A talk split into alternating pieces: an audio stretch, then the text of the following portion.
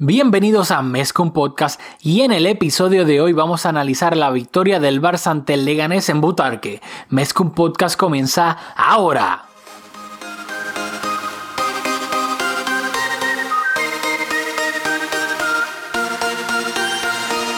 Kevin Roldán, contigo empezó todo.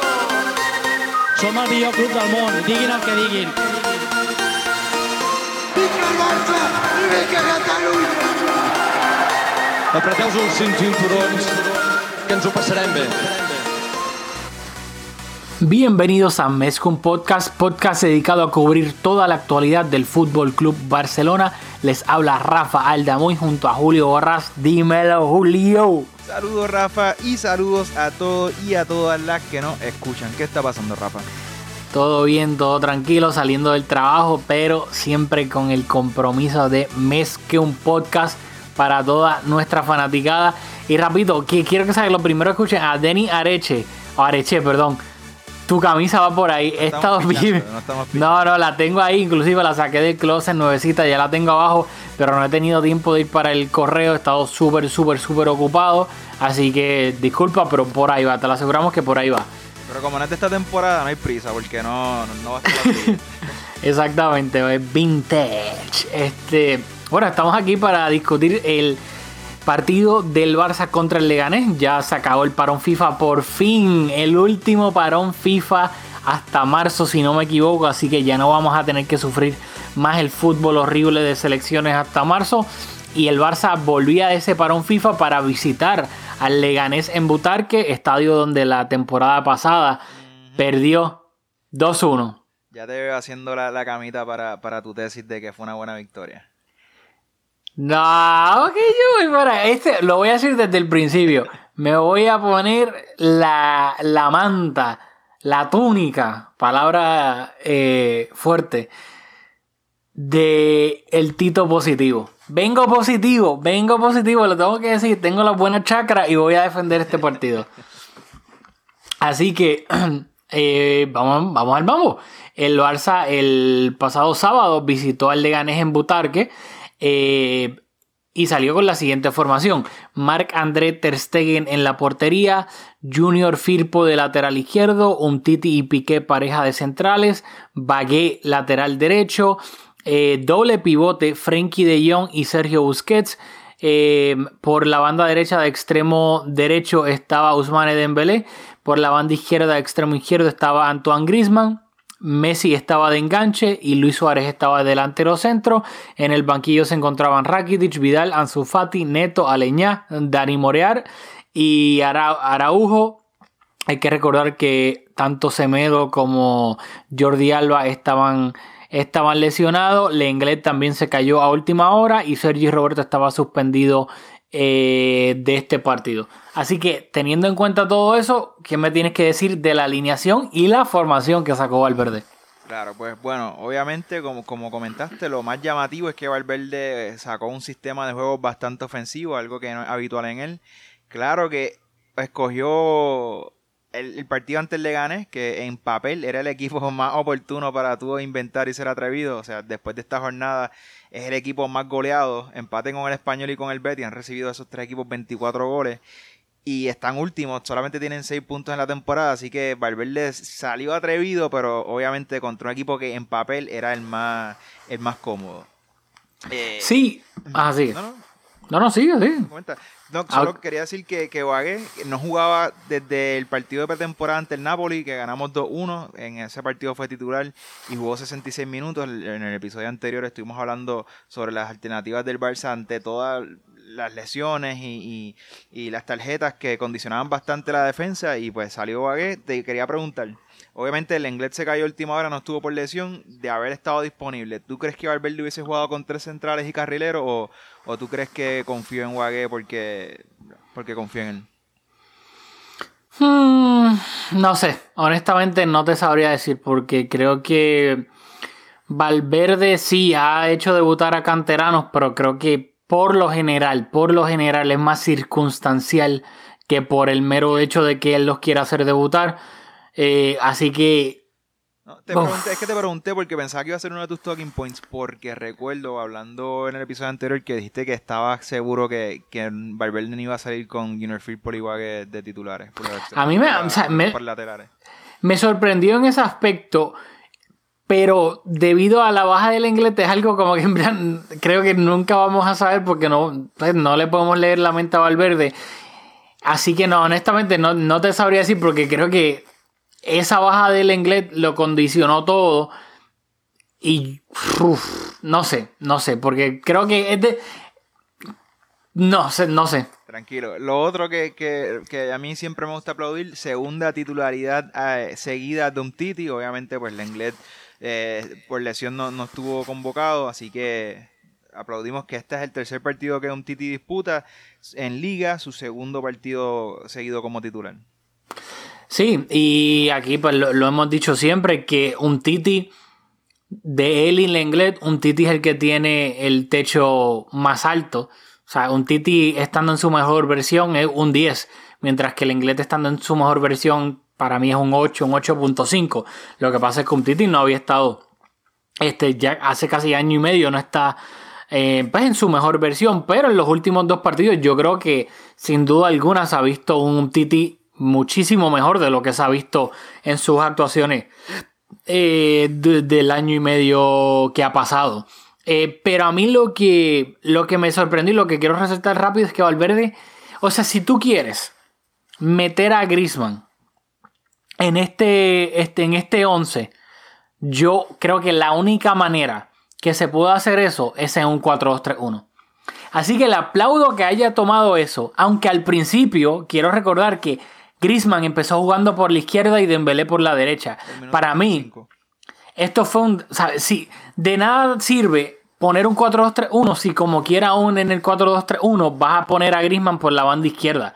Claramente, Grisman en la formación que sea, 4-3-3 o 4-2-3-1, no puede jugar por la banda izquierda. Y por eso me, me frustró mucho porque me emocioné cuando vi el 4-2-3-1, pero luego vi a Grisman por la banda izquierda al principio y me, y me molestó bastante. Hasta que luego, como dijiste, en el minuto que fue, 20 y 25, pico, yo 20 diría. 25, entonces cambiaron los extremos. Dembélé pasó a jugar por la banda izquierda y Griezmann por la banda derecha.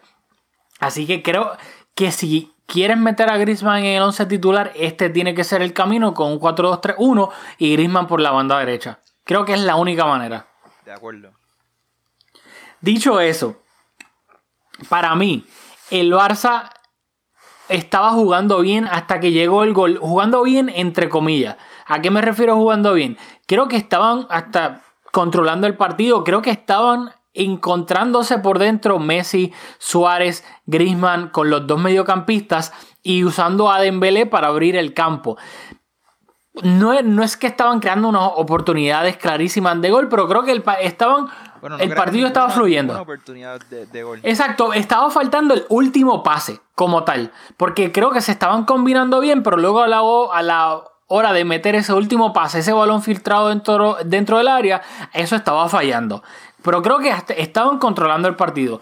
Pero luego, obviamente, iba a llegar el gol en el minuto 12 de, en, en The City, que para mí fue, fue un despiste. Claro, el que sale en la foto es Piqué. Y yo entiendo que obviamente ahora más con todo lo que Piqué se pasa más tiempo pendiente de la Copa Davis. Yo entiendo que hay una sed de, de que algo Piqué haga algo mal para decir, mira Piqué, no está concentrado en el fútbol, que es cierto, se pasa todo el, el parón FIFA, que sí, bregando con la Copa Davis y sus negocios y no sé qué.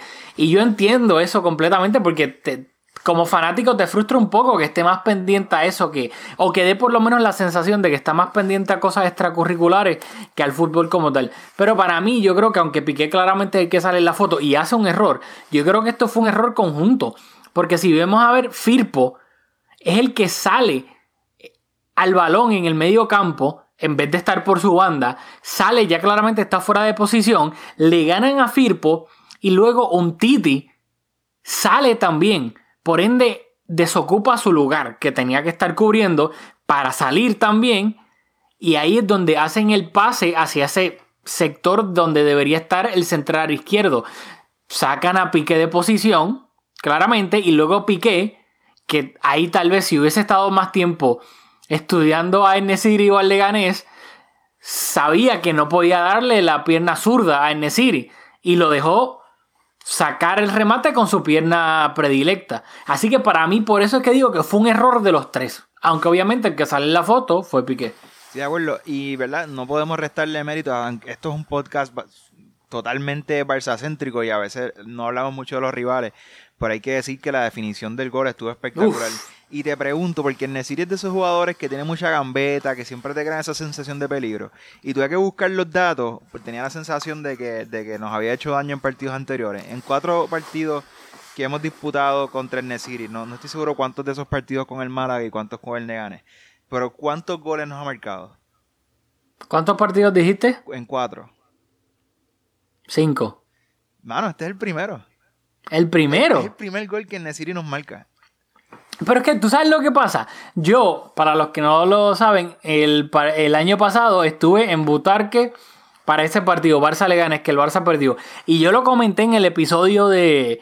de si lo buscan en, en los episodios anteriores, yo estaba, como Butarque es tan pequeño, yo estaba como cuatro o cinco filas detrás de la, de la banda. So, veía, tácticamente no lo veía también porque lo estaba viendo a nivel de campo, pero podía ver el, lo físico que era un partido de fútbol.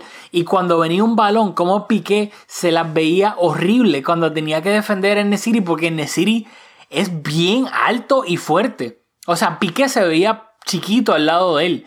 Y en Nesiri lo sellaba con la espalda completamente. Y Piqué parecía un perrito tratando de, él con la pierna, pasársela por el lado, tratando de quitarle el balón. O sea, en Nesiri tenía loco a Piqué por completo. Y es algo que me sorprendió tanto como Piqué se veía tan eh, outmatched por Nesiri en absolutamente casi todas las acciones de, del partido. Así que, o sea, Sí, es un- creaba una sensación de peligro siempre. Sí, y yo creo que aquí, siempre que jugamos contra él, siempre hablamos de él, porque eh, por- tiene una contracción peligrosa y te creas, yo pensaba que nos había marcado mucho más goles y solo en cuatro partidos un gol y una asistencia, así que dato no curioso, pero me llamó la atención que solo nos había marcado un gol.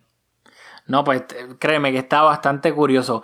Este, pero sí, y entonces, o sea, sin quitarle crédito a la definición, pero yo estoy diciendo que sí, tú claramente, y claro, it's easier said than done, que como dicen, ah, no dejes a Messi rematar con la zurda. Claro, es fácil decirlo, lo difícil es hacerlo, pero claramente Nesiri no es Messi.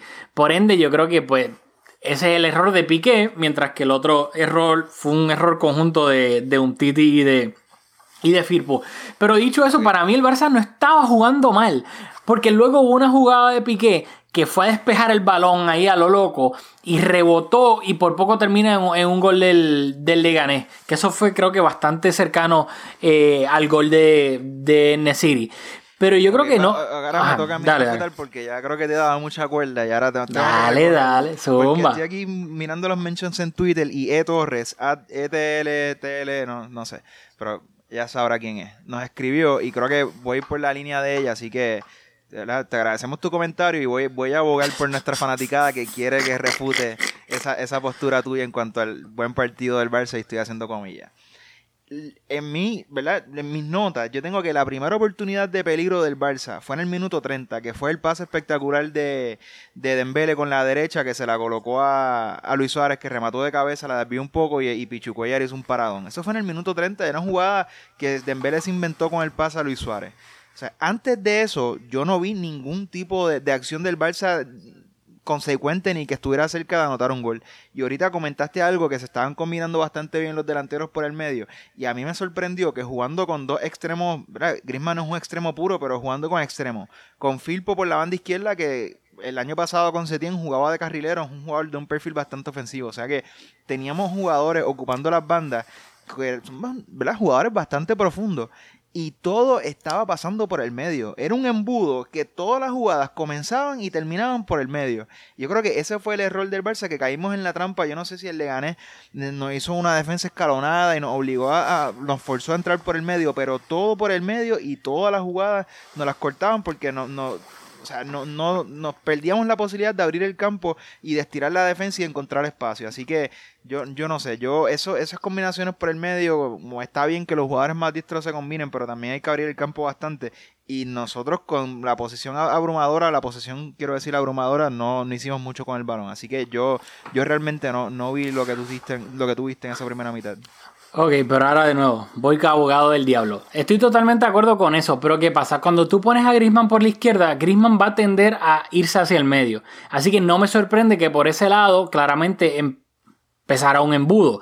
Otra cosa, hay que recordar, es en el campo del Leganés en Butarque, es un campo muchísimo más pequeño del Camp Nou, que obviamente facilita a un equipo pequeño defender porque el campo, las dimensiones del campo son mucho más pequeñas, así que es muchísimo más difícil o más fácil para ellos defender porque tienen que defender menos, e- menos espacio.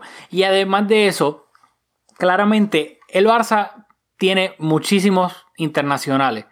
El Leganés, que yo sepa, no sé cuántos tiene, pero si no tienen ni uno, no me sorprendería.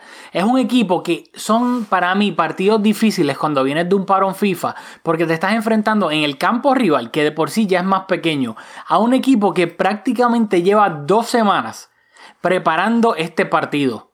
Solamente este partido. Mientras que los jugadores del Barça estaban viajando a través del mundo y lo último que ellos estaban pensando era en el partido contra el Leganés, en los jugadores o tácticamente. Por ende, yo pienso que estos partidos son tan trampa. Y qué mejor prueba que el Atleti. El Atleti empató contra el Granada, si no me equivoco, en el campo del Granada, volviendo a un parón FIFA. En la Premier, el todopoderoso eh, Liverpool visitó al Crystal Palace. Terminó ganando con un gol, eh, remontando con un gol de Firmino en el minuto ochenta y pico. El todopoderoso Liverpool jugando de visitante. El City, el Super City de Guardiola, jugando, claro, fue contra el Chelsea, pero jugando en el Etihad, en su estadio, pasó las de Caín para ganarle 2-1 al Chelsea que le estaba dando un baño hasta- y hasta perdieron la posesión. Que yo no sé, eso es un pecado increíble para los fanáticos del City de Guardiola. A lo que me refiero es que estos partidos son tan difíciles volviendo de un parón FIFA, especialmente cuando tú tienes que ir de visitante a un campo más pequeño, cuando te enfrentas a un equipo que lleva dos semanas practicando tácticamente cómo defenderte. Y para colmo, el Barça tiene un partido el miércoles de Champions importantísimo contra el Dortmund. Que yo pienso que se junta todo eso y para mí lo más importante dentro de todo es que se ganó. Y yo, viendo otros partidos de visitante esta temporada del Barcelona, que el Barcelona sí jugó horrible eh, contra el Dortmund en Champions, contra el Slavia de Praga en Champions, contra el Granada en Liga que el Barça era que le estaban creando ocasiones, ocasiones, ocasiones, ocasiones. El Barça en este partido, al final, cuando estaba buscando el gol de la victoria, el Barça era el que tenía el balón, el que estaba controlando el partido, el que estaba buscando el gol. No es como otros partidos que el Barça tiene que remontar y tú ves que el Barça lo que hace está defendiendo porque ni siquiera puede tener el balón. Así yo creo que yo honestamente sí he leído el backlash en social media y todo, pero no estoy de acuerdo debido a las circunstancias. Bueno, nuestra defensa completa eh, eh, no, no fue convocada, nin- ninguno de los cuatro fueron convocados. Eh, y con el, con el presupuesto del Barça, yo creo que eh, usar la excusa de que desde los internacionales estamos no es muy sensato. Así que comparando el- la, nómina y los recursos que tiene el Barça, recursos en todos los sentidos, ¿verdad? Desde la recuperación del equipo, o sea, yo creo que, que usarlo de volver de la fecha FIFA, no, no sé, no, yo no te la compro. Pues yo lo siento, pero ese es mi. O sea, el, el dinero lamentablemente no. El presupuesto no, no juega. O sea, por más que al final del día, lo que sí es real, que es físico, es que el Levante, perdón, el Leganés tiene un campo pequeño. Tuvieron dos semanas para preparar este partido. Yo pienso que eso no se le da la importancia que se merece. Yo sí le doy ese peso porque vimos con otros equipos grandes de Europa que la pasaron súper mal jugando como visitante. Y creo que eso demuestra que no es un partido trampa. ¿Cuántas veces aquí no hablamos en temporadas anteriores, inclusive con Guardiola, cuando el Barça era el mejor equipo del mundo sin duda alguna, del famoso virus FIFA? O sea, no, lo, lo del virus FIFA o sea, es algo que, que, que, que, ¿verdad? Eh, está ahí. Pero contra el Leganés, un equipo que tiene 6 puntos esta temporada, yo no sé, yo, yo creo que se espera de, de los jugadores que tenemos un rendimiento, considera un rendimiento considerablemente mejor al que vimos eh, el sábado. No sé, yo no creo que en, general, en líneas generales fue malo. Por ejemplo, para mí, si yo tuviese que señalar a jugadores que para mí jugaron mal, mal, yo diría que los únicos que para mí jugaron mal, mal fue Busquets. Que Busquets estaba fallando. Horrible, o sea, le pasaban el balón relativamente cerca y yo no sé si es que ya sus reflejos no son los mismos, si no está anticipando de la misma manera, pero le pasaban el balón tal vez no literalmente al pie, pero relativamente cerca y no llegaba el balón. O sea, lo perdía, pases malísimos, o sea, horrible, horrible. Busquets esta temporada, por más que me duele decirlo, está jugando horrible. Sí, Busquets, y luego, 85% de acierto en los pases, que no tengo su promedio, pero estoy seguro que considerablemente superior. Y por ejemplo, Frankie de Jong, que jugó al lado de en ese doble pivote, 94% de acierto. Así que, ¿verdad? Pe- perder ¿verdad? 15% de los balones en los pases, pues es bastante para un jugador como Busquets. Así mismo. Y el otro que para mí, pero lo voy a salvar un poquito porque pienso que es un mal necesario, es Dembélé. Para mí Dembélé perdió balones como loco, como loco. Y yo entiendo que es frustrante. Y, y ese es el Dembélé que, que hemos visto hasta ahora. O sea, tiene sus cosas buenas y sus cosas malísimas también. Sí, verdad, jugó horrible. Pero yo creo que tener ese threat de velocidad, el Barça lo necesita, ya sea en versión de Dembélé o de Ansu Fati. Pero el Barça necesita en estos momentos a uno de esos dos jugadores siempre en el campo porque es el único jugador, los únicos dos jugadores, bueno, a Carlas Pérez si lo quieres contar a él también, que por velocidad pura te pueden ganar una acción individual. Dembélé puede fácilmente haber perdido 70 balones, pero luego en una se va como de 4 y tuvo una jugada espectacular en creo que en la segunda mitad y solamente por una jugada te gana el partido. Así que yo por eso lo salvo entre comillas porque pienso que es sus pérdidas, obviamente lo ideal sería que no tuviese tantas pérdidas, pero aun cuando las tienes pienso que es un mal necesario. Sí, Dembélé fue el jugador que menos acierto en los pases tuvo con 75% y tuvo dos pérdidas, así que ¿verdad? Eh, los datos confirman lo, lo que tuviste, pero, pero de acuerdo con que era ante el embudo que había en el medio, era el jugador que yo creo que más alternativas nos daba eh, con la gambeta y ¿verdad? con ese pase que, que le hizo a, Suárez, así que eh, coincido contigo en que es un mal necesario. Luego, de nuevo, quiero resaltarlo, no es que tuvo un partidazo, pero creo que hay una mejo- mejoría. No, no voy a hablar todavía de Bagué. Ajá. Sí, porque sé que estás haciendo ruidito. Pero vaya mismo, no te, no te equivoques. Este Firpo, de nuevo, que, que conste, yo lo estoy basando a los, los primeros dos o tres partidos de Firpo, que probablemente es de los peores partidos que yo le he visto a alguien que debuta con el Barça. Los últimos dos partidos, Firpo se ha visto como un lateral decente controlando el balón bien cuando se lo pasan, pasando el balón bien cuando se lo pasan. Si viene un balón por el aire, lo baja bien con el pecho o con el pie y lo da al lado. O sea, haciendo acciones normales de lo que uno lo mínimo que uno esperaría del lateral izquierdo suplente del Barcelona. Así que quiero resaltarlo porque sé que lo maté a principio de temporada, para mí justificadamente. Y pienso que en los últimos dos partidos Firpo lo ha hecho decente. Así que quiero darle el crédito en ese sentido. Yo a Filpo, ¿verdad? Eh, ayer- quiero verlo un partido de, de más exigencia. Yo creo que no fue muy exigido, así que, que realmente no, no puedo valorar su partido. No, no. No, sí, oiga, no fue, no fue exigido para nada, pero tampoco en los primeros partidos que jugó con el Barça, muchas veces tampoco fue exigido y fallaba pases totalmente absurdos. De que pases cortos o recepciones cortas se le iba el balón, de lo asustado que se veía. Y muchos de esos partidos tampoco era que lo exigieron, no era que él estaba defendiendo a Bale o a Di María, por ejemplo. Pero, o sea, es como baby steps. Sí, o sea, ya tú le ves ya a nivel de un jugador de la primera división de fútbol. en Exacto. España, pero ¿verdad? el criterio no puede ser ese porque en- No, claro, claro. en hay un montón de jugadores, ¿verdad? Tiene que tener el nivel de, de un suplente. Así que no, no sé, yo todavía lo tengo en probatoria. No, no, claro, claro. No estoy diciendo por eso. Quiero recalcar, no que hice un partidazo ni nada por el estilo, pero sino que ahora Firpo se ve como un lateral suplente de la liga. Normal. Luego, Bagué. Voy a Bagué, tengo que ir a Bagué. Eh, Julio y yo lo comentamos rapidito por WhatsApp, pero lo dejamos porque lo queríamos discutir aquí para que las reacciones fuesen más natural. A mí me gustó mucho el partido de Bagué. Pienso que para no haber jugado básicamente en toda la temporada con el Barça, y en un partido que yo estaba asustado porque yo dije, entre que, o sea, que, que juego, si llega a jugar Bagué y confirma, o sea, esos dos laterales, pues creo que podría haber sido un, pues, un peligro bastante grande, pero yo vi a Bagué, claro, no es que fue exigido defensivamente, pero ofensivamente yo lo vi tomando, o sea, enganchaba y eh, hacia afuera para irse, recortaba hacia afuera para irse hasta la línea de fondo, yo lo vi, o sea, controlaba el balón bien, ya sea cuando se lo pasaban a él y lo estaban presionando, no lo perdía y pasaba el balón hacia atrás o hacia, o hacia algún mediocampista en el doble pivote. Cuando se combinaba, a veces llegaba hasta la línea de fondo, tiraba centros peligrosos.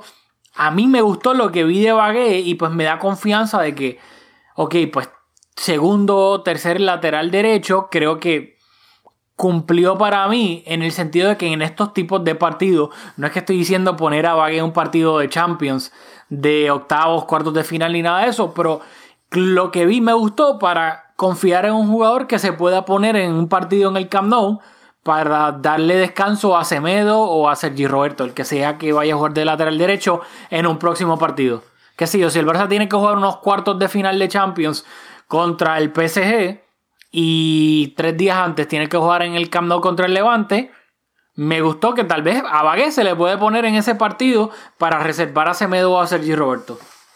Bueno, pues yo creo que vimos dos partidos totalmente diferentes. Porque yo lo vi demasiado dubitativo. Y lo, lo creo que lo que más apoya, lo que viene el campo que más apoya este argumento mío es que siempre que recibe el balón, Braithwaite le hacía un marcaje, o sea, lo atacaba bastante cuando Bagué estaba en posesión y muchas veces o la perdía o, no podía salir del balón o tenía que retroceder y sentía que Leganés estaba consciente de que cada vez que él recibía el balón lo atacaban, lo cerraban y le quitaban cualquier opción de hacer una aportación ofensiva más allá de retroceder el balón.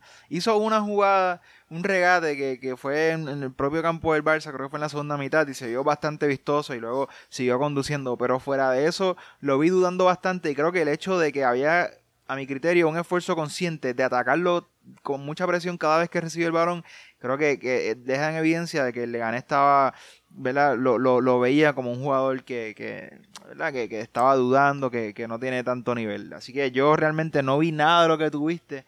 Y ¿verdad? ojalá me equivoque porque aunque realmente esa posición con Sergi Roberto y Semedo está cubierta, pero no sé, a mí no me gustó para nada el partido, incluso te diría que jugó malo. No, yo para mí no jugó malo para nada. Yo lo vi, yo creo, pero yo creo que eso es normal. O sea, para mí, ya sea Semedo o Sergi Roberto, yo creo que el equipo rival por lo general siempre presiona a ese lateral derecho para buscar pues, un, posible robo de balón y, salir a la contra.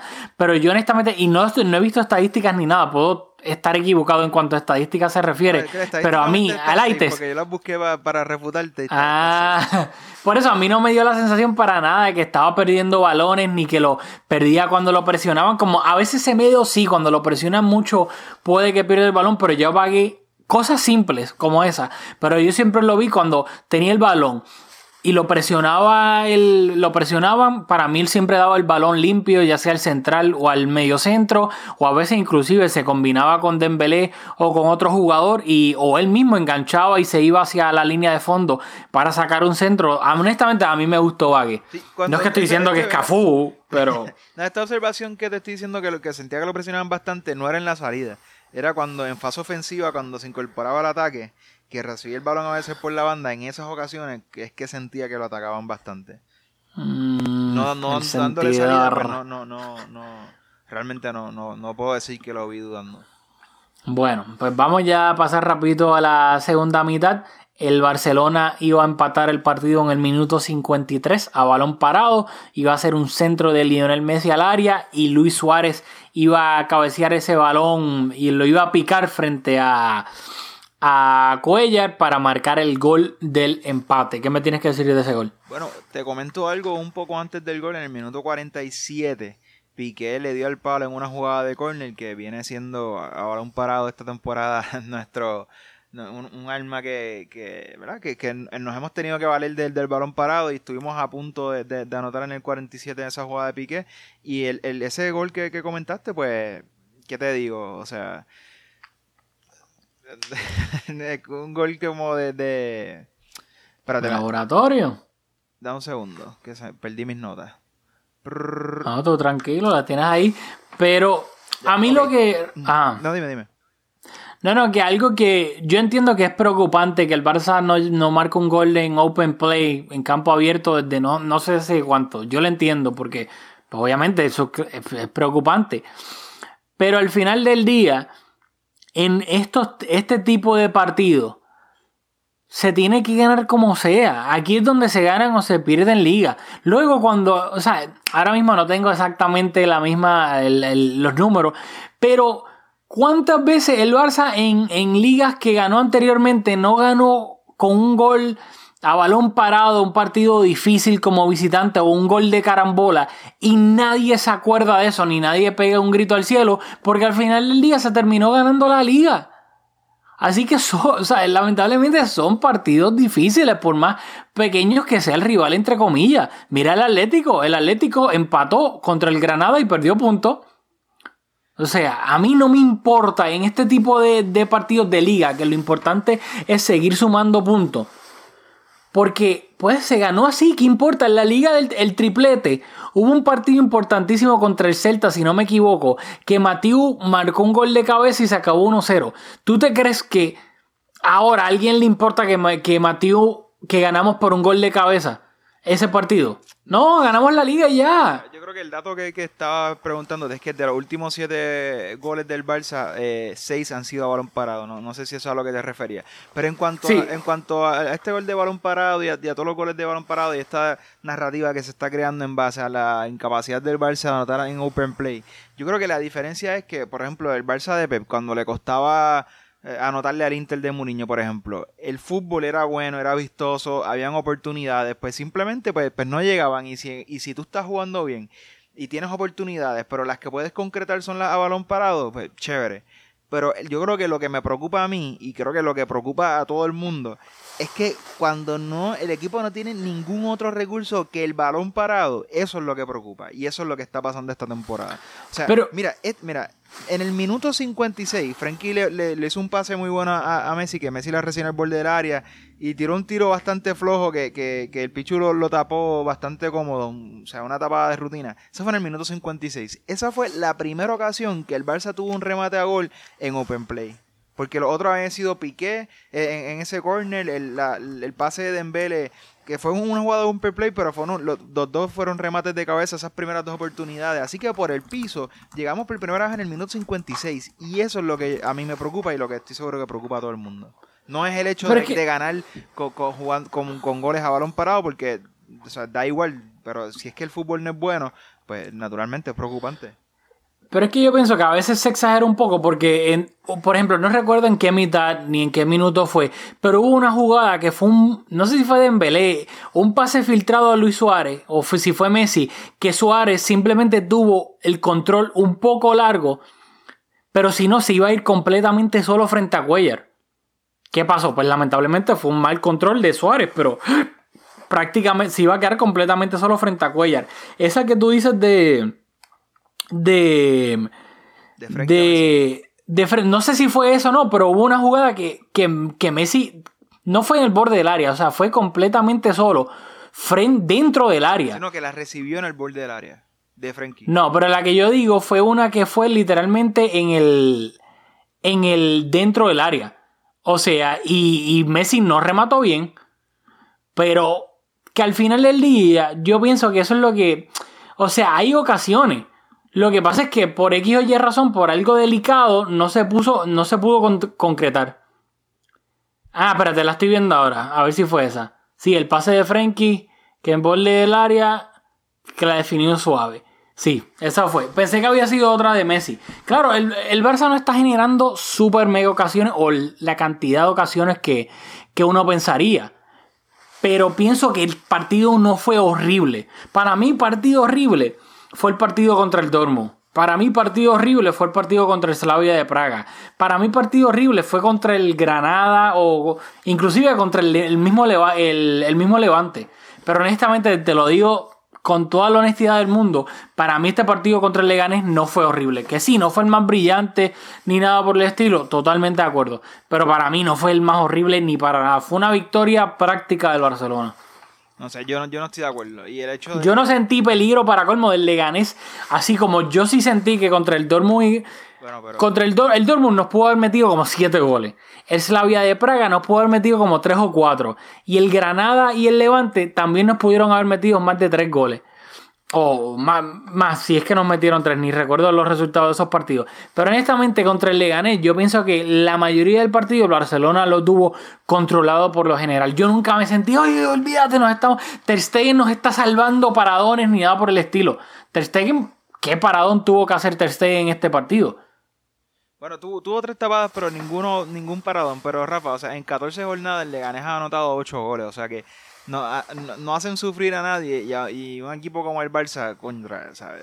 Eh, Pero eh, es que no nos hizo sufrir. Por eso, pero de- decir que ah, el juego no estuvo tan malo porque el Leganés no nos hizo sufrir, bueno, no nos hizo sufrir a nosotros y, y, ¿verdad? yo no, no los he visto jugando esta temporada, pero a nadie se han notado 8 goles en 14 partidos. Eso no puede ser el criterio para... para No, no, que- por eso, pero yo estoy hablando de, de este partido. Yo no estoy diciendo que mágicamente, yo estoy diciendo que teniendo el, el contexto global de todo. Por que eso, sí, el, el, contexto entre el rival y es un, y es un Claro, también. Que, es incapaz de anotar goles. O sea, no es incapaz de anotar goles, pero anota bien pocos goles. Así que, no sé, mira, déjame ver, es el equipo que menos goles ha marcado. sí, eso sí lo sabe, que menos goles han marcado, sin duda alguna. Sí, empate con el con el español. Son los dos equipos que menos goles han marcado. Así Uf, que no, el o sea, español en segunda división. Decir que nosotros no, no sufrimos y por eso, no sé. O sea, él se esperaba, aparte del resultado, que, que coincido contigo. A lo que digo global. Fuera de casa, el resultado, pues whatever. Pero Exacto. el juego, el- el- para mí el juego no. Para mí hay partidos para alarmarse, como contra el Dortmund, el Praga, el Slavia de Praga, el Granada, etcétera, el Levante. Pero, otra- este partido, Si esto fuese un partido aislado, te la compro. Pero el hecho de que ya hemos venido viendo el, el equipo falto de fútbol por tantas jornadas, como que, no sé, creo que eso es también lo que, ¿verdad? Hablando de contexto, nuevamente, si, si venimos jugando bien y viene este partido, pues es un tropiezo y tal. Pero es que se repite y se repite y se repite. Así que yo creo que por ahí es que va la alarma. No porque en este partido hay que despedir a Valverde porque le ganamos 2-1 al Leganés con, con, con un gol a balón parado y, y un rebote de, de- O sea, no. ¿Sabes qué? Que, que el equipo no viene jugando bien y, y esto es otro ejemplo de esa, de esa falta de fútbol que venimos teniendo esta temporada. yo estoy de acuerdo que el, que el equipo no viene jugando bien, sin duda alguna. Pero es que como vi el backlash que vi en Twitter, para mí fue, yo creo, al nivel como cuando jug- jugamos contra el Dortmund. Y yo no sé si es que la gente ya es como la acumulación de todo, Es que ya explotaron, pero si es así, pues ok, está bien, lo entiendo. Pero si no, es como que vi irracional la reacción de mucho, pues, mucha gente del barcelonismo con este partido específico. Tal vez es que yo lo estoy analizando solamente este partido y todo el mundo ya era- es como una acumulación de todo, which I understand. Pero como lo vi, como, no, olvídate esto, lo otro, el Barça, bla, bla, bla, bla, bla. Y dije, pero espérate, pero es que no, no fue tan malo. Este partido no fue malo como tal, para mí del otro mundo. ¿Sabes? Contra el Dortmund sí, yo olvidé esto y peor, que digan más cosas. Pero no sé, Nada, voy a seguir. Al minuto, rapidito, antes de que llegara el segundo gol del Barcelona, en el minuto eh, 57 iba a venir un doble cambio. Iba a entrar eh, Iván Rakitic por Busquets e iba a entrar Arturo Vidal por Antoine Griezmann. Griezmann salió antes que, que Dembélé, así que básicamente pasó a Rakitic junto a no, espérate, que, ah, no, pa- pasó un 4-3-3. Exacto, porque pe- Rakitic y, y Vidal pasaron a jugar de interiores con Frenkie de medio centro. Y entonces arriba estaban Dembélé por la izquierda, Messi por la derecha y Suárez por el, por el centro. Y entonces en el minuto 70, todavía con el partido 1-1, era que iba a llegar el cambio de Frenkie, que salió Frenkie, me sorprendió bastante. Eh, Ansu Fati entraba el partido, Valverde tiraba toda la carne al asador para buscar el gol del, del- de la victoria. Griezmann y, perdón, eh, Vidal y Rakitic entonces pasaban a jugar básicamente de doble pivote y arriba estaban Dembélé, eh, Ansu Fati, Messi y Rakitic e iba a llegar el gol al minuto 70 a balón parado, un córner que da por suerte para el Barça en el jugador, ¿quién es, quién es el número 21 del, del en Rubén Pérez, da en el pie, por ende luego le cae a Arturo Vidal que estaba en fuera de juego, pero gracias a que el balón tocó en un jugador del Málaga, pues no estaba en fuera de juego y básicamente remató completamente solo frente a portería del Leganés, perdón, para marcar el gol de la victoria. Sí, un gol de, de- de carambola. Pero a mí, quiero hablar de los cambios un, un segundo. Es raro porque cuando las cosas no están funcionando, está abajo en el marcador en el minuto 57, pues se requiere una acción contundente y se le aplaude que entró Vidal y, Rakitic. Te, te guste más o menos los jugadores, Busquets no estaba jugando bien y salió Griezmann. Chévere. Pero entonces empiezas con un planteamiento, con un sistema bastante ofensivo, reviertes al 4-3-3 tradicional para luego 13 minutos más tarde cambiarlo nuevamente un 4-2-3-1 que de nuevo nítido que cuando el equipo necesita un- una inyección de, de energía con Vidal o cuando necesita un delantero más, sacar un mediocampista como Frankie y meter a Fati, eso está excelente, pero a mí lo que me deja de este cambio de sistema de 4-2-3-1 a un 4-3-3 a un 4-2-3-1 para terminar el partido es como una falta de planificación, una improvisación, como no sé, como no, no me parece normal que, que es- es- todos esos cambios de sistema, ¿verdad? Que no sé, no, no, me, no me parece habitual, me pareció bastante improvisado. No, est- estoy de acuerdo. Y más que. A mí lo que me frustra de nuevo, lo que te dije al principio, por ejemplo, mi, mi- Valverde, yo le digo es que es un tease. Valverde es un tease porque a veces hace algo que, que todo el mundo estaba pidiendo, pero no lo hace como que del todo. ¿Me entiendes? Como que siempre tiene el freno puesto. No se atreve a ir por completo.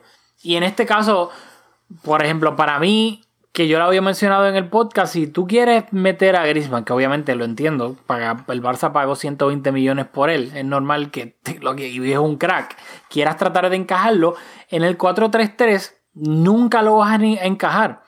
Por ende, el 4-2-3-1 claramente es la mejor opción, pero si lo vas a poner por el lado izquierdo, lo estás desperdiciando. So, es como que da un paso, pero en vez no se atreve a dar los dos pasos. Es como cruzar el charco. No se atreve a cruzar el charco en chancletas, ¿me entiendes? O sea, y eso es lo que, como que, tírate, olvídate. Lo, cruza, pero como que a mitad, así como que a mirar, lo dije a mitad. No se atreve del todo, y eso es lo, lo frustrante con Valverde. Sí, sí. A mí realmente eso, es- es- esos inventos como que, no sé, yo prefiero un poco más de estructura. Aunque realmente, aunque me contradigo y le aplaudo que necesitábamos marcar y pues que, que se atrevió a sacar a Frenkie para meter a Ansu, así que pues en ese sentido bien. Bueno, y pues el Barça iba a remontar el partido, iba a terminar ganando 2-1, en lo que resultaría obviamente yo creo que vital, porque el Madrid ganó, pero el, el Atleti, que también es otro rival directo del Barcelona, empató, por ende le, le sacó dos puntos al Atleti y hay que recordar que el próximo fin de semana el Barcelona visita al Atleti en el Wanda. Y Así sin que Busquets, que en el minuto 32 le sacaron una tarjeta amarilla y se va a perder ese partido ante el Atleti. Pero para mí, como está jugando Busquets, eso no es ningún. Esta ningún- no, no, no es Exactamente. Y más en un partido como el Wanda, que el Atleti sale a correr, un partido tan físico que si un jugador como Busquets, que claramente ahora, por la razón que sea, no está físicamente, reacciona tarde, no se anticipa, yo creo que el partido le puede pasar por encima, así que para mí ni me molesta que Busquets no vaya a estar contra el Wanda. Eso sí, el Barça pues mantiene el liderato de la liga, 28 puntos. En el segundo lugar está el Real Madrid con 28 puntos. El Barça está arriba por la diferencia de goles. El Sevilla está en tercer lugar con 27 puntos. Y el Atlético está en cuarto lugar con 25 puntos. Tres por debajo del Barcelona y del Madrid. Y rapidito, lo quiero mencionar. El, Bar- el Barça juega a mitad de semana contra el Dortmund en el Camp Nou. Un partido vital, vital, vital para pasar a octavos de final de la Champions, porque si el Barça por X o Y razón empata o pierde, se tiene que jugar la clasificación en la última jornada contra el Inter en Italia. Donde ahí todo es, como tirar una, una moneda al aire. Todo está up for grabs. Y el Barça no llega en las mejores condiciones eh, para enfrentarse al Dortmund en cuanto a la defensa se refiere. Semedo y Jordi Alba no van a estar por lesiones. Piqué no va a jugar porque está sancionado. Y Lenglet, hay que recordar que no jugó este fin de semana por molestias. No se sabe si llega el miércoles. Por ende, el Barça podría enfrentarse al Dortmund con Sergi Roberto de lateral derecho, pareja de centrales Todibó y Umtiti y, y Firpo de lateral izquierdo. Una defensa inédita. Por ende, hay que tener mucho cuidado con ese partido porque si por X o Y razón se le complica al Barcelona y pierde, se las puede ver fea en la última jornada y se corre un riesgo real de quedar eliminado en la fase de grupo. Bueno, yo, yo no, no sería tan alarmista. Yo creo que, eh, ¿verdad? Eh, jugando ese partido en el Camp Nou y, con los puntos que tenemos, yo creo que estamos bastante cómodos. Así que, pero va a ser un, muy buen partido. En la ida jugamos fatal, como tú dijiste, como cuatro veces en este episodio. Así que va, a ser un, un, un partidazo. Bueno, yo sí soy alarmista, así que quiero rapidito antes de irnos. Esta es la descripción del grupo F. El Barça está primero con un 8 puntos, el Dortmund está segundo con 7, el Inter está tercero con 4 y el Slavia de Praga último con 2. El Inter juega contra el Slavia de Praga en la República Checa. No va a ser un partido fácil para nada, pero si el Inter gana, tendría 7 puntos. Si el Dortmund nos gana, el Dortmund pasa a primer lugar con 10 puntos, el Barça segundo con 8 y el Inter tercero con 7. Que un empate con, ante el Inter nos pasaría en la última. Eh, un empate, exacto, nos pasaría. Pero una O sea, derrota, que nosotros podríamos perder contra el Dortmund y empatar ante el Inter y, y- y pasaríamos. Ok, está bien, está haciendo Tito. Ahora se revirtieron los roles, ahora, ahora eres Tito positivo. Es que ya había hecho la matemática hace unas semanas y, y me, me- me siento bastante cómodo en, en el grupo. Ok, está bien. Yo, yo tiro la alarma. Por si alguien se quiere alarmar, hay posibilidades. Remotas, no remotas, pocas, pero las hay. Eh, dicho eso, si el Barça empata contra el Dortmund, tendría 9 puntos y el Dortmund 8. Y el Inter de ganar también tendría. te- el Inter tendría 7, el Dortmund 8 y el Barça 9. 7, 8 y 9. Y si entonces el Barça eh, pierde contra el, contra, el, contra el Inter y el Dortmund empata, le- perdón, le gana el Slavia de Praga, también quedaría eliminado. Nada, tírense todos sus escenarios posibles, sean alarmistas si quieren, no sean alarmistas si no lo quieren, pero ya saben que es un partido dificilísimo en el Camp Nou. Luego el próximo fin de semana el Barça visita al Atleti en el Wanda Metropolitano. Ese partido es, déjame ver si eso es, ¿eso es sábado o eso es domingo. Eso es domingo a las 3 de la tarde, horario del este en Estados Unidos, 4 de la tarde si están en Puerto Rico. Así que a las 3 de la tarde el domingo. Así que no sé, vamos, si quieres decir algo antes de despedirnos, pero si no, yo creo que ya estamos casi en lo último. Sí, dale, despídenos. Bueno, ya saben nada, nos vemos entonces el próximo fin de semana para hablar de los partidos contra el Dortmund y contra el Atleti en Mezcum Podcast.